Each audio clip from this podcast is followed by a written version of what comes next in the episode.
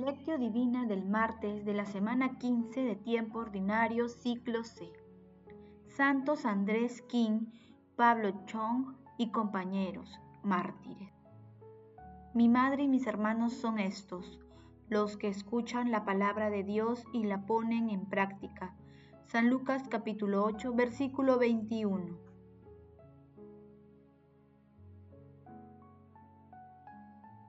Oración inicial.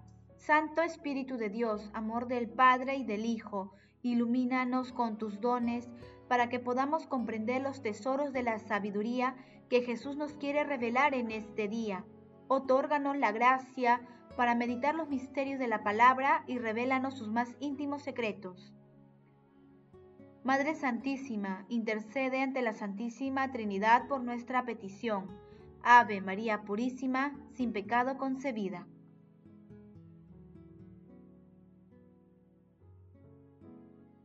Paso 1. Lectura. Lectura del Santo Evangelio según San Lucas capítulo 8, versículo 19 al 21. En aquel tiempo, la madre y los hermanos de Jesús fueron a verlo, pero no pudieron acercarse a causa de la multitud. Entonces le avisaron, Tu madre y tus hermanos están afuera y quieren verte. Él les contestó, Mi madre y mis hermanos son estos los que escuchan la palabra de Dios y la ponen en práctica. Palabra del Señor, gloria a ti Señor Jesús. Hoy conmemoramos el martirio de los santos Andrés King, Pablo Chong y compañeros, quienes en el siglo XIX en Corea dieron su vida por nuestro Señor Jesucristo fueron 103 mártires los que fueron canonizados el 6 de mayo de 1984 por San Juan Pablo II en Seúl, Corea. La muerte de los mártires es similar a la muerte de Cristo en la cruz, porque su muerte también se ha convertido en el comienzo de una nueva vida. Esta nueva vida no se manifiesta solo en ellos mismos, es decir, en aquellos que sufrieron la muerte de Cristo, sino que se extendió a los demás. Se ha convertido en la levadura de la Iglesia como comunidad viva del discípulo y testigos de Jesucristo. La sangre de los mártires es semilla de los cristianos. Estas palabras del primer siglo del cristianismo se confirman ahora ante nuestros ojos Extracto de la homilía de San Juan Pablo II en la misa de canonización el 6 de mayo de 1984. El pasaje evangélico de hoy se ubica después del texto denominado La luz de la lámpara, en el que Jesús señala que la luz del Evangelio y la fe que se ha recibido debe ser comunicada y compartida. La lectura de hoy trata sobre el nuevo parentesco de Jesús, la nueva familia de Jesús escucha la palabra y la cumple, una familiaridad por encima de los vínculos de la sangre. Las palabras de Jesús no menosprecian el amor de su madre y de su familia, sino que lo elevan al nivel del mandamiento del amor de Dios, el amor universal. Esto ocurre en un ambiente social en el que la tradición familiar no tiene una apertura amplia a la formación de comunidades. Por eso, cuando la familia intenta apropiarse de Jesús, Él reacciona y amplía la familia a un nivel celestial.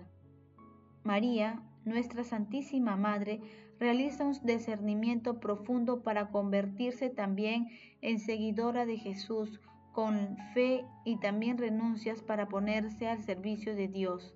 Nuestra Santísima Madre es Madre de Jesús no solo porque le dio la vida humana, sino también porque oyó y puso en práctica la palabra de Dios. Paso 2. Meditación. Queridos hermanos, ¿cuál es el mensaje que Jesús nos transmite a través de su palabra? Como Pedro en Juan capítulo 6 versículos 68 al 69, confesemos también, Señor, ¿a quién iremos si solo tú tienes palabra de vida eterna? Nosotros hemos creído y reconocemos que tú eres el Santo de Dios. Si escuchamos la palabra de Dios con fe y la llevamos a la práctica, formaremos parte de la familia de nuestro Señor Jesucristo, nos unirá a Él un nuevo parentesco, el de la comunidad celestial. Esta familiaridad se hace realidad cumpliendo la voluntad de Dios. El mundo promueve abiertamente que pongamos en primer lugar y ante Dios una serie de afectos a algunas personas a quienes se les considera ídolos musicales, artísticos, deportivos, políticos, etc. Frente a esta situación, nuestro desafío es permanecer firmes y unidos en nuestro Señor Jesucristo a través de la lectura, meditación y cumplimiento de su palabra. Oremos por las vocaciones, por los consagrados y consagradas del presente y del futuro, que llevan la familiaridad instaurada por nuestro Señor Jesucristo por encima de los vínculos de la sangre, para que crezca la cercanía y la fraternidad universal, ya que todos compartimos la misma identidad. Queridos hermanos, meditando la palabra de hoy, es conveniente que nos preguntemos, ¿leemos o escuchamos de corazón la palabra de Dios? ¿Somos conscientes de que el amor de Dios crea vínculos más fuertes que los de la sangre? Que las respuestas a estas preguntas nos ayuden a evitar que algunos afectos terrenales se convierten en algo más importante que Dios en nuestras vidas. Jesús, María y José nos aman. Paso 3. Oración. Padre eterno, que te has dignado multiplicar los hijos de adopción en todo el orbe de la tierra, e hiciste que la sangre de los santos mártires Andrés y compañeros fuera semilla fecunda de los cristianos. Concédenos que, fortalecidos por su ayuda, avancemos continuamente siguiendo su ejemplo. Amado Jesús, tú tienes palabra de vida eterna. Aquí estamos, Señor, para seguirte con nuestras virtudes y miserias. Aquí estamos, Señor, dispuestos a seguirte sin desmayar Infunde en nuestros corazones la fortaleza y los dones de tu Santo Espíritu para que nunca desmayar, ni en el momento extremo de nuestras vidas. Padre eterno, te suplicamos perdones a los pecadores de sus delitos y admite en tu reino a todos los difuntos de todo tiempo y lugar, para que puedan contemplar tu rostro. Protege, Señor, a las almas del purgatorio a las almas agonizantes en el tránsito a la vida eterna en tu reino. Dulce Madre María, Madre Celestial, intercede ante la Santísima Trinidad por nuestras peticiones. Contemplación y acción. Contemplemos a nuestro Señor Jesucristo y nuestra Santísima Madre con un texto de George Blaquiere. Fue por inspiración del Espíritu Santo por lo que Pedro confesó su fe en Jesús, Mesías y Señor. María vivió siempre en el Espíritu Santo desde el primer momento de su concepción, pero la efusión del Espíritu en Pentecostés hizo presa en ellos todos juntos, reunidos en la misma casa, y esto es capital. La iglesia de los comienzos no está formada por antiguos combatientes de la aventura de Jesús, ni es de la reunión de las personas que han recibido cada uno la efusión del Espíritu Santo y han decidido formar iglesia juntos. El Espíritu llenó toda la casa y cada uno tiene su parte en esta plenitud. María fue tomada en el fuego de Pentecostés, en el fuego del amor de Dios, que quiere quemar por todas partes, según el deseo del corazón de Cristo.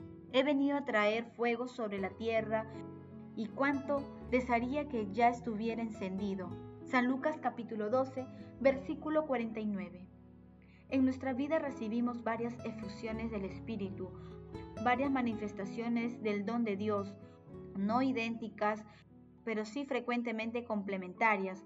No somos nosotros lo que elegimos la modalidad en las que Dios va a venir a visitarnos. A veces recibiremos la efusión del Espíritu a través de una unción en paz. Experimentamos una oscura y refrescante presencia de la sombra. ¿Por qué tener celos de aquel cuyo corazón está ardiente y cuyos carismas irradian? Dios da a cada uno de según su sabiduría y en el momento oportuno. Más que cualquier otro tenemos que renunciar a toda comparación y dejarnos llevar. Dios sabe lo que Él espera de nosotros y que en qué momento tenemos necesidad de sombra, de agua, de viento o de fuego. En consecuencia, Entreguemos al Espíritu según el modo que Él quiera, pero sepamos de antemano que todo nos viene, visible o invisible, de la Iglesia y que todo lo que se nos da es, es para el bien común. Queridos hermanos, pidamos diariamente la intervención del Espíritu Santo para que nos conceda la gracia de hacer realidad las enseñanzas de nuestro Señor Jesucristo y así formar parte de la familia celestial. Acompañemos esta petición con la asistencia frecuente de la Santísima Eucaristía a la adoración eucarística y con el rezo del Santo Rosario. El amor todo lo puede. Amemos que el amor glorifica a Dios.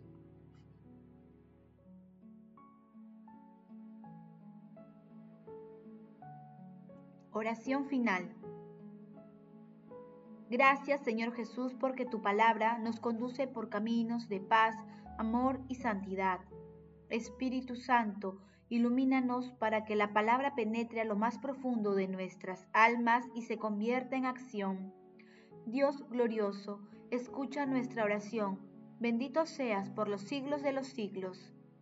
Madre Santísima, intercede ante la Santísima Trinidad por nuestra petición. Amén.